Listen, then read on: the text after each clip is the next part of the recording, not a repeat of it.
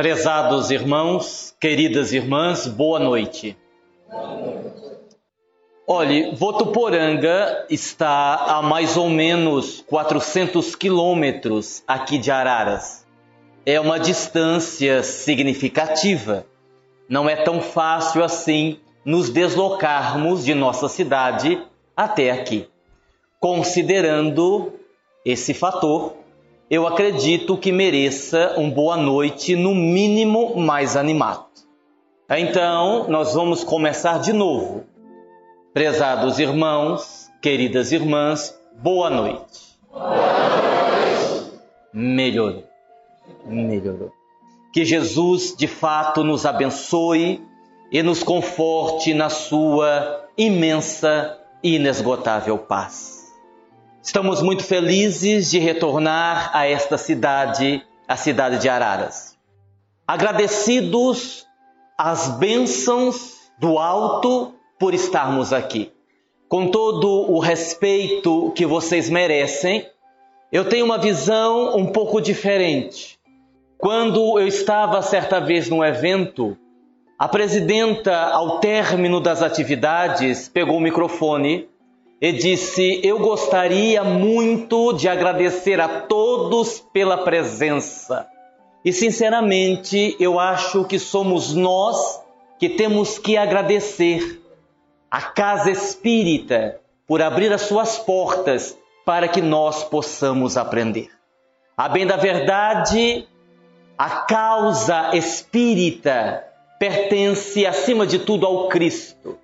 E o Cristo será um vencedor com a nossa ajuda ou sem a nossa ajuda. Daí então, somos nós que temos que agradecer a oportunidade de termos uma palestra um sábado à noite onde nós podemos aprender. Então, eu não agradeço a vocês e vocês também não devem agradecer a mim. Nós agradecemos ao alto pela oportunidade. Eu creio que desta forma as coisas ficam mais corretas. Pelo menos é a minha visão nós podemos perdoar facilmente uma criança que tem medo do escuro. A grande tragédia da vida é quando os homens têm medo da luz. Esta frase é atribuída a Platão, discípulo de Sócrates. E a princípio parece-nos uma frase estranha, um tanto que sem sentido. Ora, por que nós teríamos medo da luz? Simbolicamente, a luz nos remete a coisas boas. A luz dissipa a escuridão, a luz dissipa as trevas. No entanto, as palavras de Platão têm sentido. Por exemplo, se nós usássemos como referência o Espiritismo, poderemos considerar que o Espiritismo é uma luz. E eu aqui não vou dar um velho exemplo que um amigo me contou e eu vou contar. Quando ele disse que aprendeu muito cedo que as religiões são como faróis. Cada religião representa um farol.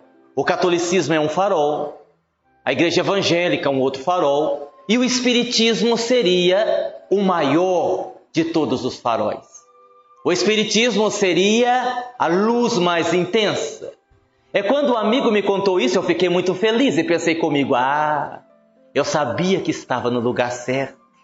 É evidente. Então eu perguntei, mas por que, que o Espiritismo é este farol, é esta luz mais intensa? Ele respondeu, é porque no movimento espírita estão os espíritos que vivem em maior escuridão. E por isso precisam de um farol mais intenso. Né? Mas vamos deixar esse exemplo parar que não é muito agradável. Continuemos o nosso raciocínio. Platão tem razão quando diz que o homem muitas vezes tem medo da luz. Peguemos como referência o Espiritismo, porque o Espiritismo representa uma luz. Poderíamos dizer que o Espiritismo é uma luz.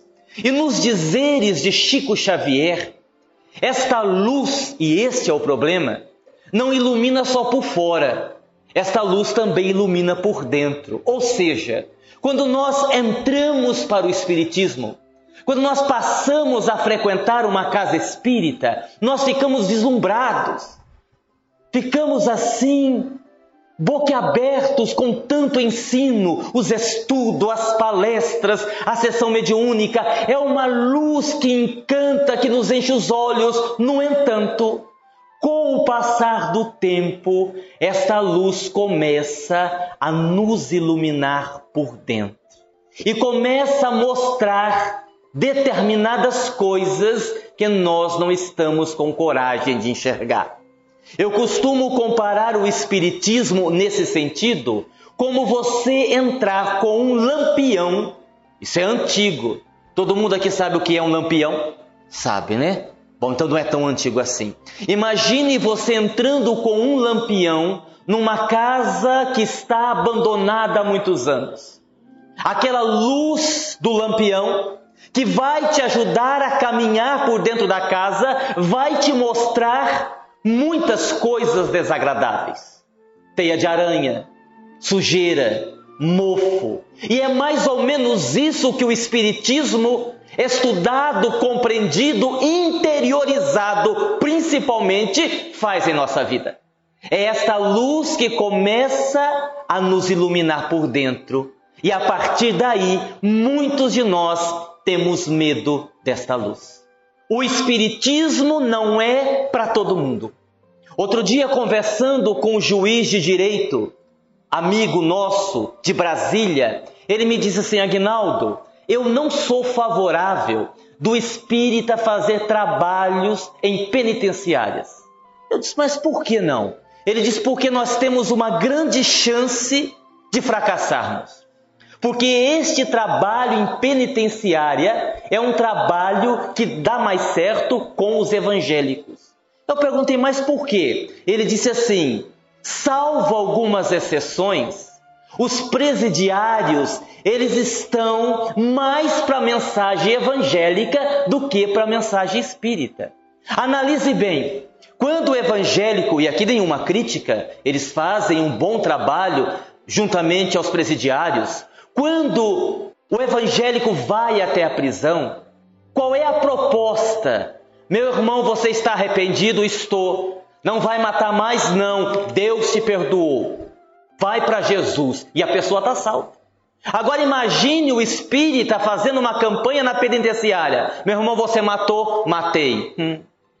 Senhor sabe que tem reencarnação, né? O senhor matou que jeito? Enforquei. Ah, então.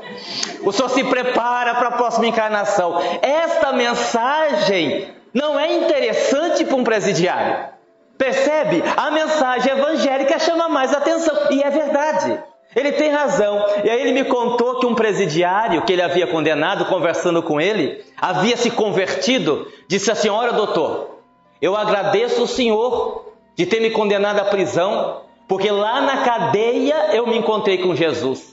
E aí o juiz disse assim: Eu vou lhe ajudar mais, vou lhe dar 30 anos de prisão, para você ficar com Jesus o resto da sua vida. Não é? Então o Espiritismo representa esta luz. Para nós que estudamos a doutrina espírita, nós que estudamos. Estudar a doutrina espírita é estudar a doutrina espírita. No livro Conversa Franca, que é o livro que nós estamos usando como referência para fazer esta palestra, no livro Conversa Franca, e isso é um, muito importante de dizer, logo no primeiro capítulo, eu quero mostrar a vocês, porque eu acho que isso é muito importante. Logo no primeiro capítulo, nós temos aqui capítulo número 1, o Espírito Claus, recordando a obra de André Luiz. Quando nós falamos em estudo da doutrina espírita, nós estamos falando também da necessidade de estarmos estudando estas obras mais recentes que muitos médiums estão nos trazendo. Nós temos que reconhecer que nós temos na atualidade, no campo da literatura espírita, obras de excelente qualidade.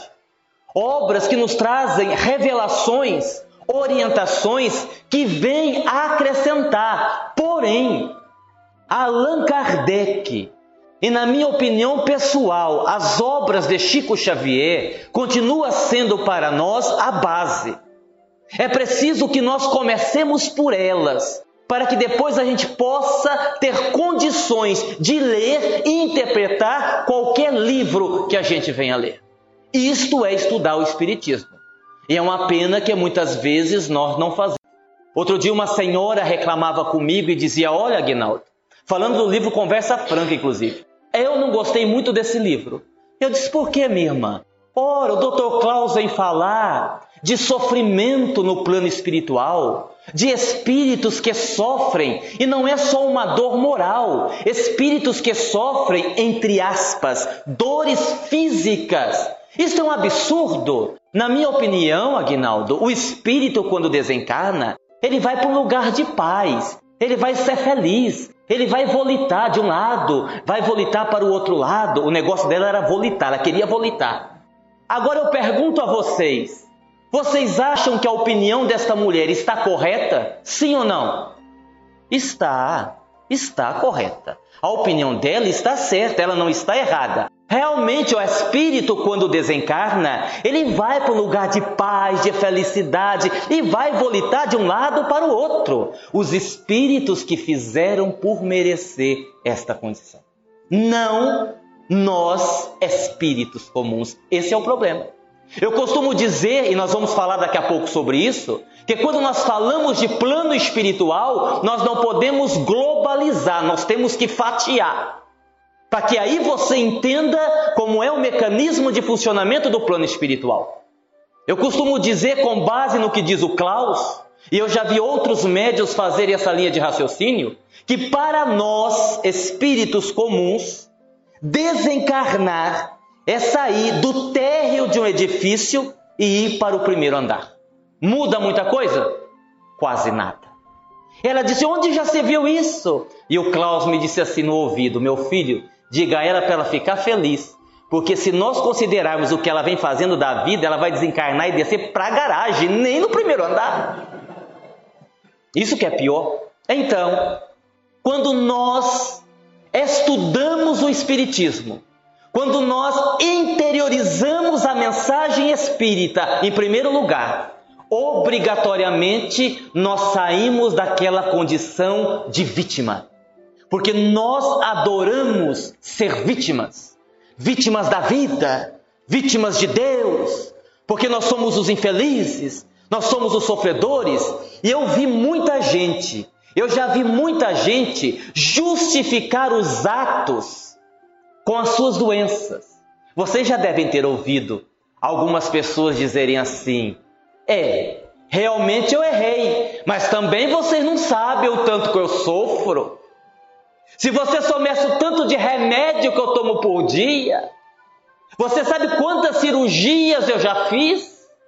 Você sabia que a minha vida é ir em médico em médico, de médico em médico? São pessoas que tentam justificar as atitudes equivocadas nas enfermidades que têm. Olhe, aí eu me lembro de uma colocação do espírito Adamastor, que está no livro Ícaro Redimido, um excelente livro, por sinal, onde ele diz assim: as enfermidades não podem justificar os nossos atos porque são os nossos atos equivocados que nos fazem adoecer. E ele completa dizendo assim: a dor pertence ao reino das consequências, nunca ao reino das causas. Entenderam? Toda limitação de hoje foi precedida por um excesso da mesma natureza. Então o que isso quer dizer? Que a doença, a enfermidade, o sofrimento não é o ponto de partida. Eu não posso dizer que eu estou errando porque eu estou sofrendo, porque o seu sofrimento já é como causa de um erro que está para trás. Porque a enfermidade do corpo é o reflexo de uma enfermidade do corpo astral, que é o reflexo de um erro moral. O nosso grande problema é este. Então eu não posso partir do erro, ou seja, eu tenho que entender que este erro foi cometido e hoje eu estou colhendo aquilo que eu plantei. Uma senhora, outro dia, para ver como o plano espiritual conspira a nosso favor, ela deitou na maca para fazer uma cirurgia espiritual, porque lá em nossa casa espírita nós temos as cirurgias espirituais, e muita gente diz assim: mas isso é errado. Porque o Espiritismo tem como base a reforma íntima do ser humano. É verdade. Então, como é que nós poderemos ter estes tratamentos de passe, de cirurgia espiritual? E eu tenho aprendido com os espíritos que o que mais nós temos na atualidade é gente sofrendo.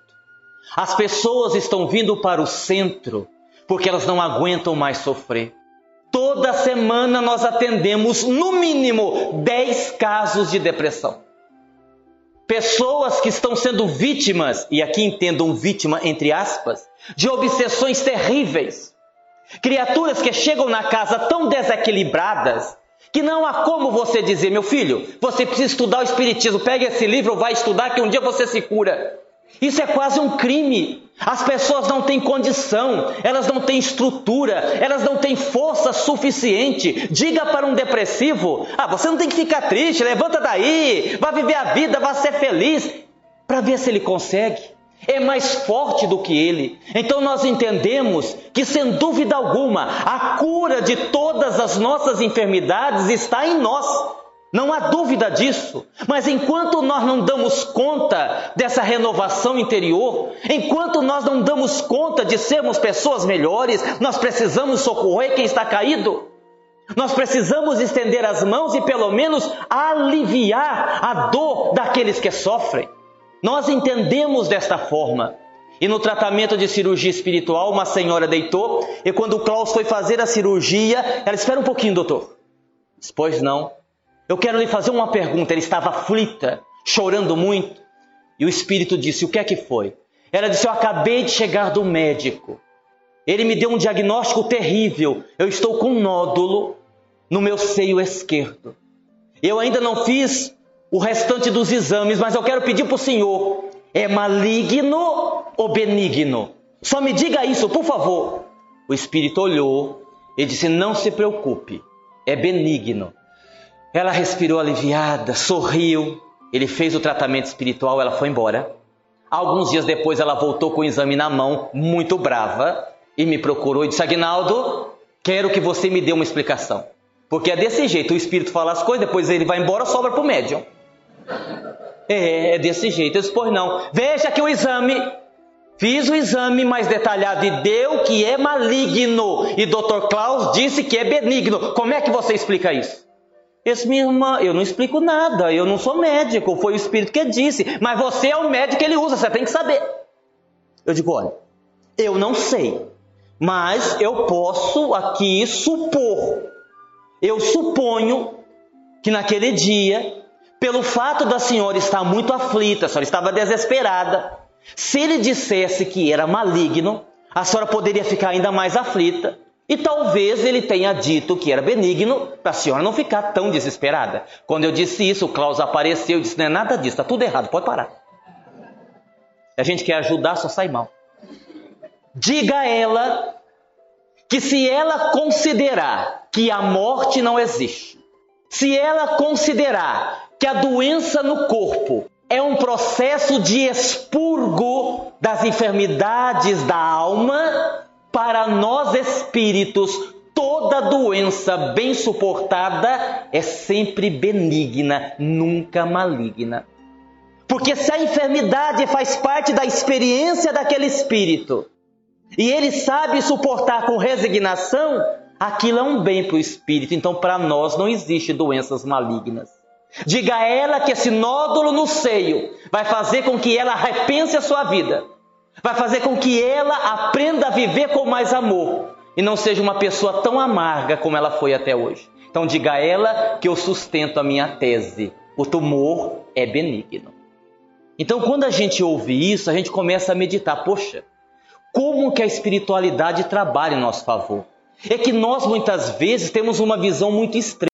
Eu tinha uma trabalhadora na nossa casa, na casa Caminho de Damasco, em Votuporanga, foi assim uma pessoa que eu tive o prazer de trabalhar.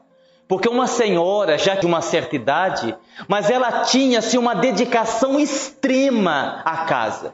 Era aquela pessoa que chegava mais cedo, era a última a sair do centro, ela cuidava de todos os afazeres, uma pessoa dedicadíssima. Até o dia que o seu filho foi assassinado, no estado de Minas Gerais. Foi envenenado por um ente querido da família. Eles colocaram veneno no suco, colocaram na geladeira e quando ele chegou, ele tomou o suco, estava envenenado, ele morreu. Ela, obviamente, se desesperou. Mãe, é mãe. E depois veio pedir minha ajuda. Disse: Olha, Aguinaldo, pelo amor de Deus, meu único filho, um jovem de 24 anos, peça para os espíritos ajudar meu filho. Peça para eles dar o apoio espiritual ao meu filho. Eu estou sofrendo muito. Eu só queria saber se o meu filho está bem. E se ele não estiver muito bem, diga aos espíritos para os espíritos ajudá-lo. Eu disse: Não, minha irmã, fique calma, eu vou fazer isso. E eu conversei com o Dr. Klaus e disse: Meu irmão, por favor, ajude o filho da nossa irmã. E essa nossa irmã era médium. E ela era médium de desdobramento. Então, quando o corpo adormecia, ela desdobrava. E durante muitas vezes ela nos auxiliou nos trabalhos mediúnicos. Nós às vezes precisávamos trazer determinado espírito, ela desdobrava do corpo e auxiliava os espíritos para trazer o espírito até a sessão mediúnica. Uma mediunidade fantástica. E o Cláudio disse assim para mim: Nós não podemos fazer nada para ajudá-lo no presente momento. Eu disse, mas como não, meu irmão? Por quê? Olha que coisa interessante. Ele disse assim: Porque o jovem saiu da terra como vítima, mas não chegou aqui como vítima. Ele saiu daí como uma pessoa que foi assassinada, mas aqui ele chegou como suicida.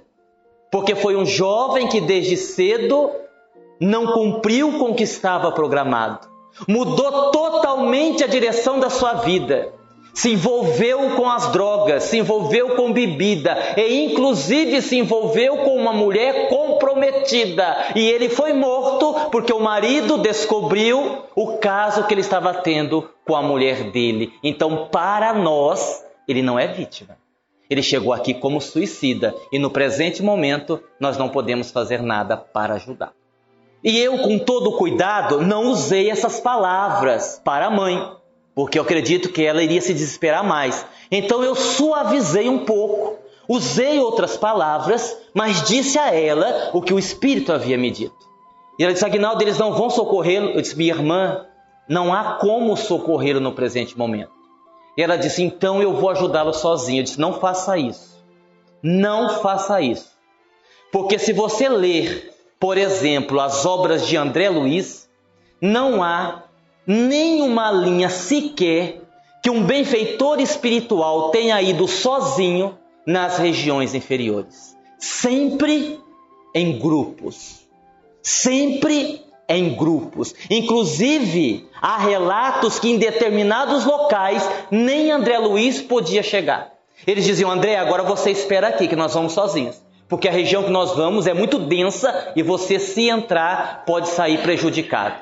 E ela, por amor ao filho, o corpo dormia, ela desdobrava e ia até onde ele estava. Falava com ele, chamava, mas ele estava num grau de perturbação tão grande que ele sequer conseguia enxergá-lo. E ela fez isso durante vários meses. Vou dizer uma coisa que talvez vocês não ouçam por aí. Ela se contaminou fluidificamente. Ela foi contaminada, ela teve o corpo espiritual, o corpo astral contaminado, adoeceu e hoje está de cama, não pode mais trabalhar. Agnaldo, por que ela adoeceu? Porque ela teimou em desdobrar e ir sozinha para uma região que ela não podia ir. Interessante isso, né?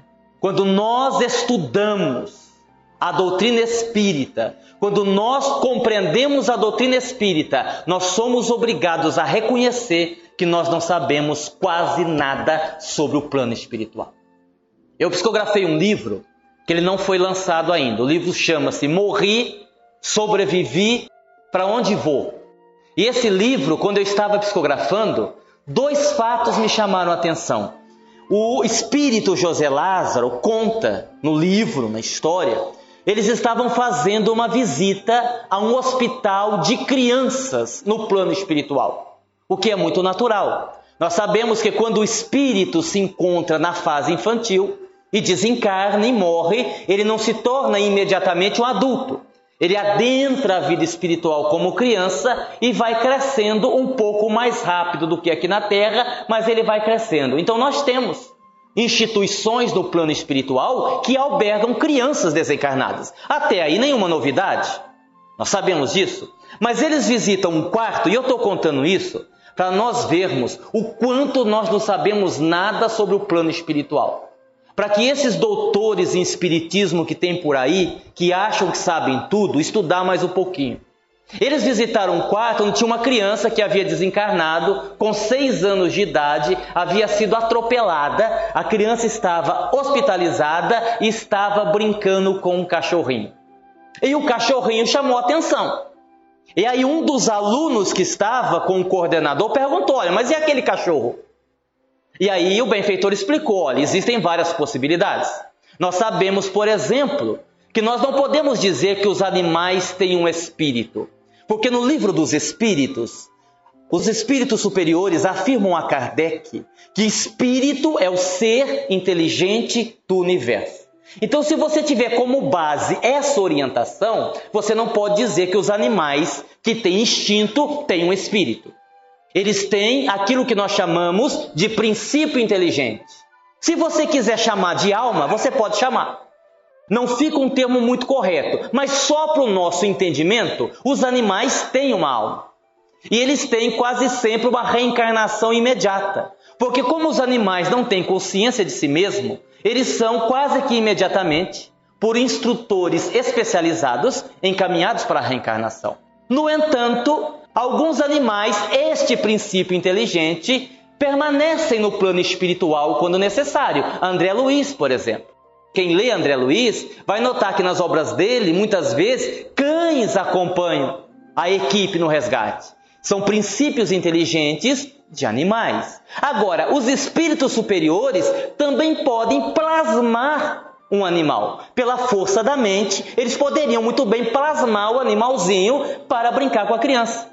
Então o aluno perguntou: e qual dessas situações nós estamos vendo? O espírito disse: nenhuma das duas. Neste caso, o cachorrinho está encarnado. E como ele está dormindo, os espíritos desdobraram o seu duplo e trouxeram para brincar com a criança. Interessante, né? Como o plano espiritual é interessante. No mesmo livro, eu fiquei muito desanimado quando eu li isso, mais paciência. Porque a gente imagina que ao desencarnar, nós vamos assim nos liberar dos nossos problemas, das nossas mazelas, eu sempre me imaginei adentrando a vida espiritual bem magrinho, sabe? Sim, um pouco mais bonito do que eu sou hoje. Bom, bonito eu já sou, né? Mas assim, um pouco mais bonito, mas que decepção. Porque nessa mesma obra tem a história de um rapaz que desencarnou por causa do excesso de peso. Agora vejam bem, existem vários fatores que podem contribuir para que uma pessoa tenha excesso de peso.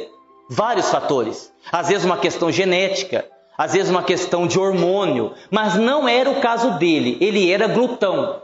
Ele comia sem limite. Ele comia, ele comia, ele comia, comia, comia. Isso fez com que ele desencarnasse antes do tempo. Ele desencarnou com quase 150 quilos. Não era uma pessoa má. Não era uma pessoa má. No entanto, ele complicou a sua existência por não conseguir se controlar. E quando desencarnou, sofreu, aquela coisa toda, foi recolhido no hospital e lá conversando com o médico, arrependido, porque do lado de lá a gente arrepende, mas aí não tem mais jeito. Tomara que a gente consiga despertar enquanto nós estamos no corpo. E ele conversando com o benfeitor, dizendo assim: O que será de mim agora? Como é que eu vou fazer? E o benfeitor disse: Bom, nós vamos fazer o seguinte: o senhor vai passar por uma dieta e depois nós vamos fazer uma cirurgia no seu estômago. E ele estava desencarnado. E ele passaria por uma cirurgia semelhante, pelo que eu entendi, eu não sou médico, não entendo nada de medicina, mas pelo que eu entendi, uma cirurgia semelhante à redução de estômago. No plano espiritual, no plano espiritual. E aí alguém vai dizer assim, mas Agnaldo, isto é antidoutrinário. Isto não está em Kardec. Eu uma vez ouvi um espírito dizendo uma coisa maravilhosa. Ele disse assim: antidoutrinário é não amar seu próximo. Isso é antidoutrinário. E poderia aqui citar uma frase de Maria Modesto Cravo, espírito, quando perguntaram a ela o que, é que ela achava das obras de Kardec. Ela diz: Kardec, na minha opinião, é uma boia. Para que, que serve uma boia? Para não deixar você afundar. Se você tem a boia, você pode nadar em qualquer mar. Você pode se aventurar a nadar em qualquer lugar, você tem a boia. Ou seja, Kardec codificou a doutrina. Nós temos que deixar esta mania de fidelidade aos textos de Kardec para termos fidelidade à postura de Kardec, que era uma postura de investigador. Como foi escrito o livro Céu e Inferno? Através de pesquisa, de evocações de evocações. Então Kardec pesquisava e não fechou nenhuma questão. Então é preciso que a gente tenha uma mente mais aberta, não só para isso, mas também para começarmos a reciclar os nossos modelos de trabalho. E não é tanto reciclar por fora, não, é reciclar por dentro, que é uma coisa muito grave. Eu vou contar a vocês uma experiência para falar um pouco do trabalho mediúnico. Nós temos um trabalho mediúnico em nossa casa, Caminho de Damasco, que é um trabalho bastante restrito. Apenas alguns médiums trabalham nessa sessão mediúnica, são médios que estão comigo há mais de 12 anos, porque é um trabalho que eu diria assim mais pesado. Porque os espíritos que são atendidos ali são espíritos em condição muito complicada. Vibriões, que são espíritos que estão indo para a ovoidização, em alguns casos, ovoides, em algumas situações, espíritos altamente inteligentes. Então é uma sessão mediúnica bastante difícil de ser realizada. O trabalho foi criado para isso. Inclusive, nesse trabalho, nós auxiliamos outras instituições que nós sabemos que estão sofrendo um ataque espiritual das trevas. Pessoal nem fica sabendo, mas nós trazemos o problema lá para dentro e auxiliamos dirigentes, coordenadores, oradores, porque nós precisamos nos ajudar. Irmãos, vou fazer um parênteses. Não acreditem que vocês são autossuficientes. Nós precisamos nos unir. Uma casa espírita não pode caminhar sozinha. Um grupo tem muito que aprender com o outro. Um grupo tem muito que ensinar para o outro. Médiums não tentem caminhar sozinhos. Nós precisamos dar as mãos, nós precisamos caminhar junto. Ou nós, no movimento espírita, nos unimos, ou nós não vamos dar conta. Aqui não, nós não vamos dar conta dos obsessores, não, nós não vamos dar conta de nós. Porque os nossos piores obsessores estão dentro de nós, não estão fora de nós. Nós precisamos nos unir.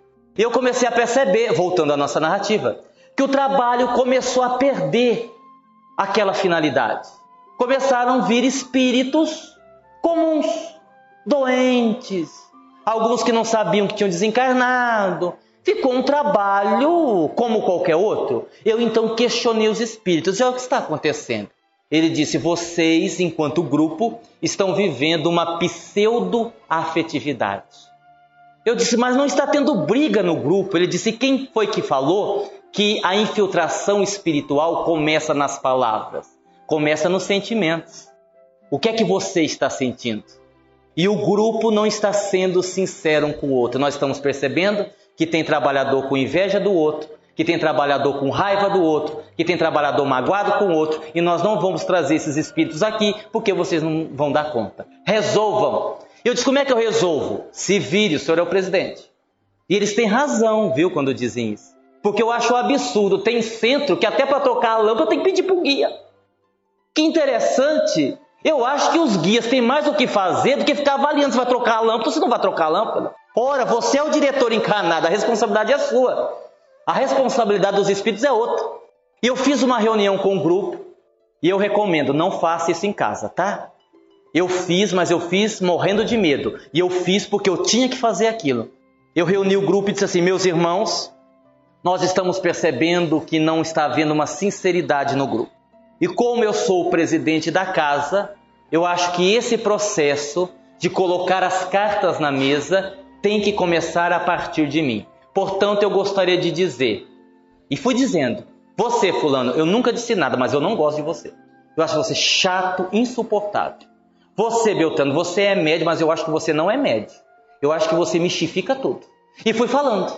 E o povo foi ficando aflito, porque eu fui falando francamente. Fui dizendo, até a minha esposa estava lá, eu disse para ela também, sem saber o que ia acontecer no final. Quando eu terminei, mas eu fui assim, totalmente sincero. Eu disse: Eu sou ser humano e é isso que eu estou sentindo. Quando eu terminei, inspirados pelas minhas palavras, um começou a se confessar com o outro. Uma trabalhadora disse: Olha, eu não gosto de você. Mas por quê? Você pisou no meu pé há um ano atrás e não me pediu desculpa. Por que, que você não me disse? Ah, eu não. O que, que é isso, menina? Me deu um abraço aqui, se abraçaram. E um foi falando, foi falando. Aí quando começou a ficar muito explícito, uma trabalhadora falou assim: Aguinaldo, eu gosto de você. Que bom, minha irmã. Não, mas eu gosto de você de jeito diferente. Falei, gente, tá bom, chega. Tá bom, tá bom, não vamos exagerar. Olha, alguém vai perguntar assim, Aguinaldo, você está querendo dizer o que com isso? Imagine que você esteja Agora eu vou pegar pesado, vocês aguentem aí. Claro que eu vou superdimensionar o exemplo. Você está num grupo mediúnico. Você é homem. Você é doutrinador. E de repente você vai doutrinar um espírito numa médium que está, assim, vamos dizer, com um decote, digamos assim, um pouco exagerado. E você, naquele momento, como homem, sente alguma coisa. Vocês acham que isso é normal? Sim ou não? Olhe, nós somos seres humanos. Nós somos gente. O que, que vocês acham desse doutrinador parar o trabalho e dizer assim, minha irmã, eu queria contar uma coisa para você. O que, que foi? Olha, eu olhei para o seu decote e eu fiquei atraído fisicamente para você. O que, que vocês acham da pessoa fazer isso? Ela é louca, não é? Não, ela está sendo correta. Analisem bem. Como é que os obsessores conseguem derrubar os grupos? O que é que eles trabalham? Eles trabalham as nossas máscaras. Eles atuam de acordo com aquilo que nós escondemos, aquilo que nós camuflamos, aquilo que nós não confessamos a ninguém, mas estamos sentindo. Se eu tenho a coragem de colocar para fora o que eu sinto, se eu tenho a coragem de ser honesto e dizer, gente, me desculpe, eu estou sentindo isso, como é que eles vão derrubar o grupo? Como é que ele vai conseguir acessar você se você está sendo honesto e colocando para fora o que você sente de uma maneira transparente, sem medo? É isso que falta nos nossos grupos. Não é tanto falta de estudo, mas é falta de honestidade emocional. De você dizer: olha, meu irmão, você está trabalhando comigo, mas eu não tenho simpatia por você, eu não sei o que é. Desde que você começou na sessão, você me incomoda. Vamos resolver isso? Nós fazemos isso? Não, não fazemos isso. A gente sorri e diz, ele vira as costas. Você viu, fulano? É um perturbado, nem sei porque está na sessão. Ou ligamos. É assim ou não é? É. E aí então os obsessores se divertem às nossas custas. Está na hora da gente começar a mudar isso. Poxa, Aguinaldo, mas isso é difícil, mas é necessário. Um grupo mediúnico hoje que não trabalhar desse jeito não vai conseguir sobreviver. Porque se nós continuarmos usando as nossas máscaras, como é que nós vamos ser sensíveis para identificar o Espírito que está falando através de nós? Se eu não me conheço, como é que eu vou identificar o Espírito? E aí tá cheio de médium vidente por aí que vê Espírito num monte de lugar. Médium vidente, tudo míope espiritualmente. Porque mesmo o médium sendo vidente, isso não é garantia de que ele sabe o que está dizendo.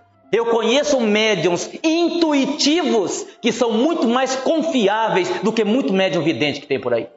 Porque o que o médium vidente vê depende da interpretação que ele faz, depende do que ele sabe, do que ele estuda, do que ele conhece e principalmente da sua moral. Então, mediunidade e evidência não é garantia de coisa alguma. Ok? No livro Conversa Franca, que traz a proposta de retirada das máscaras, Klaus diz muitas coisas importantes. Uma delas, ele diz assim: olha, nós temos que aprender a ter uma visão diferente de mundo espiritual. E aí, conversando com ele, eu disse, ô Klaus, mas me diga aí, como que é o plano espiritual? Ele disse assim, ó oh, meu filho, em síntese, nós temos as dimensões e as subdimensões. Eu falei, mas o que, que é subdimensão? Ele disse, é uma dimensão dentro da mesma dimensão. O senhor entendeu? Eu disse não.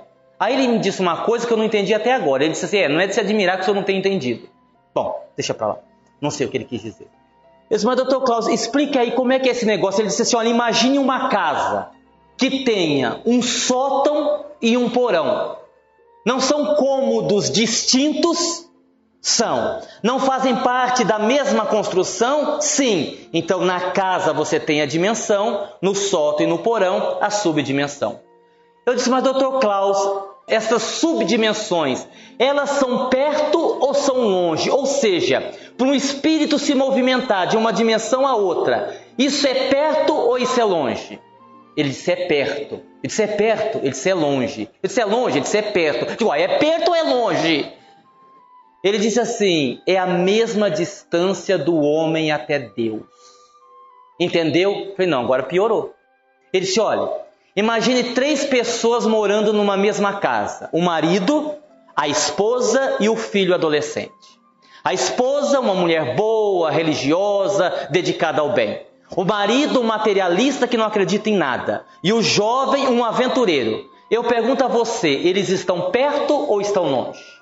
O que é que vocês acham?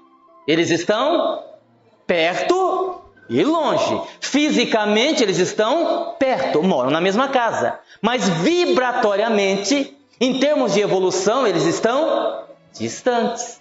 Quando ele me disse isso, eu me lembrei de um livro muito antigo um excelente livro, por sinal, escrito pelo irmão Jacó, psicografia de Chico Xavier. O livro se chama Voltei. É um livro magnífico. Nesse livro, o irmão Jacó, que fez parte da Federação Espírita Brasileira, que era doutrinador, que era dirigente, ele tem condições de acompanhar o próprio velório do seu corpo. Ele morreu e o seu corpo estava lá sendo velado, e ele, em espírito, se aproximou do caixão e ficou olhando ele lá dentro. Quando de repente se aproximaram dois espíritos inferiores, um de cada lado. Um disse assim para o outro: Ô rapaz, você viu quem morreu? Esse quem foi? Ah, o irmão Jacó. E o outro disse assim: Rapaz, eu dava tudo para ver a cara dele agora. E ele estava do lado. Mas como os espíritos estavam num padrão vibratório muito inferior, não conseguiam perceber a sua presença. É por isso, por exemplo, que tem sessão mediúnica. Que a pessoa pergunta, por que, que eles não orientam os espíritos no plano espiritual? Por que, que tem que incorporar no médium? Porque a percepção do espírito, muitas vezes, ele não dá conta de perceber outros espíritos. Aí, através do médium, o processo acontece. E aí o Klaus perguntou, você entendeu, meu filho? Eu disse, mais ou menos. O que é que foi que você não entendeu? Eu disse, o que o senhor disse sobre a distância do homem até Deus. Afinal de contas, a distância do homem até Deus é perto ele disse: é longe. Eu disse: é longe? Ele disse: é perto. Disse, Mas é perto ou é longe? Nós vamos ficar o dia inteiro aqui nessa conversa. Ele disse: olha, onde está o reino de Deus? Onde é que está o reino de Deus? Dentro de nós. Jesus disse: o reino de Deus está dentro de vós. Isso é perto ou longe? Perto, aqui é perto. Mas como nós ainda não tivemos a coragem de fazer a viagem interior para dentro de nós mesmos, o que é perto se torna longe. É perto, mas é longe. Entenderam? Diz o Dr. Klaus que nós precisamos ter uma conversa franca sobre a questão da nossa evolução espiritual.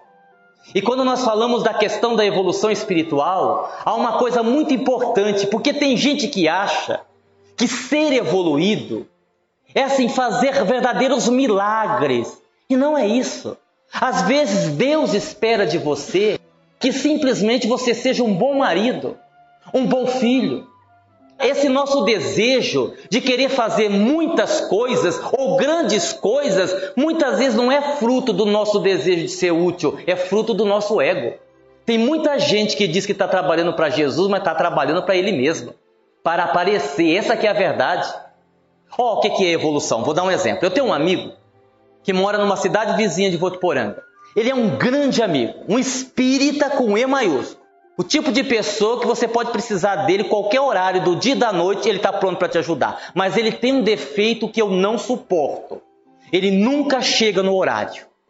Eu detesto isso, porque eu chego duas horas antes, ele chega duas horas depois. É uma tragédia. Eu não dou conta disso. Eu nunca na minha vida vou perder um ônibus ou um avião. Se eu não aparecer, pode ir atrás que eu morri em algum lugar, porque eu não perco. Eu não perco. Tem que chegar uma hora antes do aeroporto. Eu chego duas para garantir. Não sou mineiro, hein? Não sou mineiro. Esses tempos atrás nós tínhamos uma palestra juntos. Eu faria metade da palestra, ele faria outra metade, numa cidade vizinha. Ele me ligou, senhor Aguinaldo, tem a nossa palestra. Sim, a nossa palestra. Ó, oh, não vai com o seu carro não, eu passo aí te pegar para a gente ir junto. Eu disse, meu irmão, não. Não. Vá com o seu carro, que eu vou com o meu. Não, mas não tem sentido isso. Nós vamos para o mesmo lugar. A cidade que você mora é caminho, eu passo aí. Eu disse, pelo amor de Deus, não passe aqui, eu vou sozinho. Não, mas o que, que é isso? Bom, ele insistiu tanto que eu acabei concordando. Bom, foi uma tragédia. Nós marcamos ele passar lá em casa às seis e meia. Quinze para sete, nada. Sete horas, nada. Bom, ele passou sete e meia. Quando ele passou, Aguinaldo, eu disse, pelo amor de Deus, não diga nada. Nada que você disser vai me convencer, só vai me deixar mais nervoso. Não diga nada, fica quieto. Porque nós chegamos atrasados, é claro, né? Entramos já atrasados, aquela coisa toda. Depois que nós fizemos a palestra, que nós estávamos voltando, ele disse: Olha, Aguinaldo, agora você está mais calmo, eu vou te contar o que aconteceu. Quando eu peguei a rodovia, que eu saí com meu carro, o que é que eu vejo no acostamento? Um gatinho, um filhote de gatinho, miando. Eu passei a minha consciência. Disse, mas você não vai fazer nada? O gatinho está ali perdido, vai ser atropelado. Ah, Agnaldo, eu não tive escolha. Eu voltei com o carro, estacionei. No que eu fui pegar o gatinho, eu ouvi outro miado. E ouvi outro miado. Rapaz, eram sete gatinhos perdidos no acostamento. Você tem ideia quanto tempo eu demorei para conseguir achar os sete e colocá-los num lugar seguro? Eu disse assim, Adalberto, você está perdoado. Isso é evolução.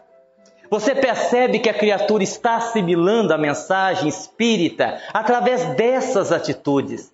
Ele não precisa ter atos heróicos, não. Depende do espírito. Se for um espírito muito comprometido, vai ser necessário. Mas no dia a dia, evolução é isso. E agora eu vou dizer uma coisa a vocês que vai doer. Preparem aí. Aliás, eu vou dizer duas. Porque o tema da palestra é retirando as máscaras. Então vamos retirar. Vamos retirar antes que seja tarde demais. Outro dia um espírito me perguntou assim: Meu filho, de vez em quando você não sente assim uma sensação de superioridade, como se você fosse melhor que as outras pessoas? Eu disse: é, Eu não ia falar nada, mas já que o senhor perguntou, é, de vez em quando eu sinto. O senhor sabe por quê? Eu disse: Ah, deve ser por causa do Espiritismo, né? Porque nós estamos numa religião tão extraordinária que nós poderemos discutir qualquer assunto, em qualquer lugar, com qualquer pessoa, de uma forma tranquila. O espírita que estuda a doutrina, ele tem base para lidar com qualquer assunto, desde aborto até eutanásia, porque o espiritismo nos dá essa base. Então eu disse ao espírito, deve ser por causa disso. A gente se sente, não, não é. Não é por causa disso não. E aí ele disse, eu vou dizer para vocês, vocês aguentem aí. Ele disse assim: grande parte dos espíritos que foram criados na mesma época que vocês já evoluíram.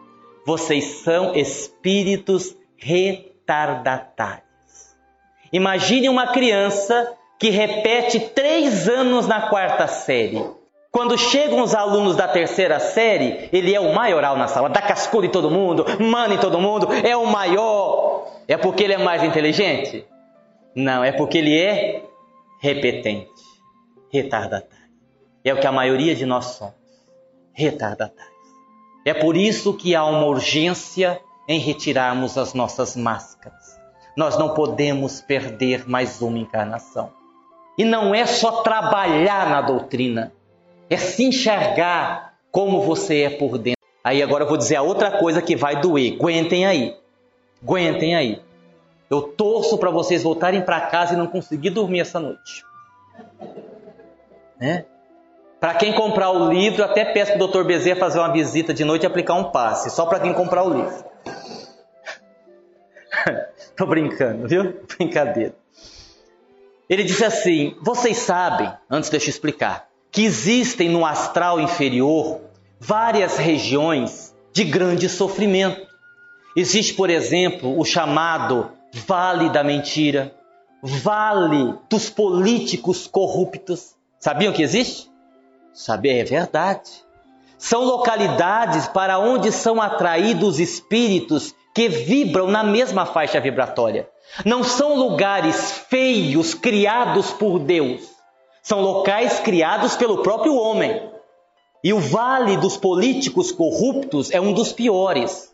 Por quê? Ora, Toda criança que fica sem escola, toda pessoa que morre no hospital público porque um político desviou uma verba, ele é responsável pela morte daquela pessoa.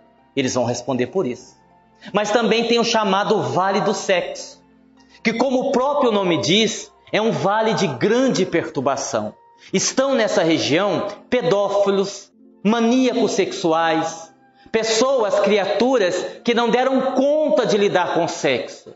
Então é um local extremamente doloroso de enxergar, porque se me perdoem, eu vou usar essa expressão, eu preciso usar. Vocês são maduros espiritualmente, devem ter capacidade de compreender o que eu vou dizer. Onde você encontra espíritos desencarnados, nus, homens nus, mulheres nus, tendo atos sexuais constantemente, porque o que mantém o vale é a vibração sexual.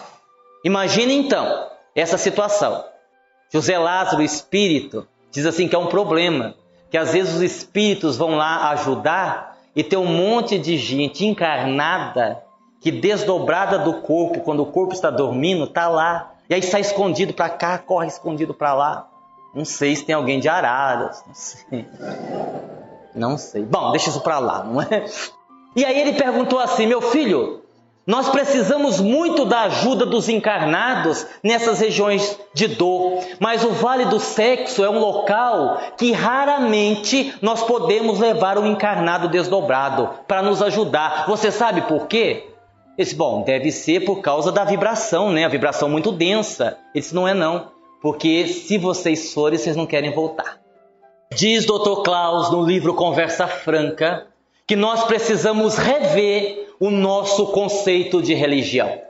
Outro dia eu via duas espíritas conversando e uma dizia assim: Ah, menina, o nosso mundo está perdido, não é mesmo? Mas ah, está. É tanta maldade, é tanta maledicência, é tanta fofoca. Ainda bem que nós somos espíritas, ainda bem. Vai nessa que você vai ver para onde você vai. O conhecimento espírita te ajuda apenas na compreensão, no entendimento do que é a vida no corpo e do que é a vida fora do corpo. O fato de você ser espírita e não ter o espiritismo aplicado na sua vida em nada vai contribuir para a sua paz e para a sua felicidade. Não nos enganemos. Não nos enganemos, porque isso não vai acontecer. Jesus não conta só com os espíritas para reformar o mundo. Graças a Deus, porque senão ele estava perdido. Eu me lembro que no livro do nosso irmão Robson tem uma passagem interessantíssima. O livro chama-se O Fim da Escuridão. O espírito Ângelo Inácio narra uma passagem emocionante. Ele diz que havia um homem que estava ajoelhado, estava orando. Chegou uma mulher, isso no plano espiritual, uma mulher pequenina, muito magra. Ela segurava em suas mãos roupas de um papa os paramentos de um papa. Ela olhou para ele e disse assim: Meu irmão, é hora de colocar a roupa de papa novamente. O espírito olhou para a mulher e disse assim: Madre Teresa de Calcutá, sabe você que eu não sou mais papa da Igreja Católica. Eu sou um servo do Cristo e eu não quero mais usar essas roupas. Mas, querido irmão João Paulo II, eu estou indo com uma equipe resgatar almas sofridas que estão numa região de grande dor. E 90% dessas almas eram católicas quando estavam no corpo. E enxergam no Senhor uma autoridade. Se o Senhor for conosco, com a sua presença, eles virão até nós. Então, o espírito de João Paulo II coloca a roupa de papa e vai com Madre Teresa de Calcutá para um local de grande sofrimento e começa a pregar. É quando os espíritos que eram católicos começam a ver a figura de João Paulo II, eles começam a se aproximar, emocionados, porque tinham nele um líder espiritual. Enquanto isso, Madre Teresa e outros ceareiros vão socorrendo as almas sofridas. E quando João Paulo II termina a preleção, ele tira a roupa e vai para o meio da multidão socorrer os aflitos, limpar as feridas. O Cristo conta com qualquer espírito que esteja disposto a servir na sua seara. Que nós possamos, queridos irmãos, acima de tudo, termos uma conversa franca conosco mesmo e nos colocarmos à disposição de Jesus para encerrar, eu gostaria aqui de lembrar uma frase de Francisco de Assis. Nós diariamente fazemos as nossas orações. E nós pedimos muitas coisas em nossas preces, temos o direito de pedir, podemos pedir. Mas nunca nos esqueçamos de, no momento em que fizemos a nossa prece, repetimos o que disse Francisco em sua oração: Senhor, fazei de mim instrumento da vossa paz. Eu acrescentaria: Senhor, eu estou aqui, sou um miserável, tenho consciência de onde vim, tenho consciência que não sou um anjo, mas eu estou aqui, sinceramente arrependido. Usa-me como o Senhor achar melhor. Sejamos instrumentos nas mãos do Cristo e que Ele nos abençoe. Muita paz e muito obrigado.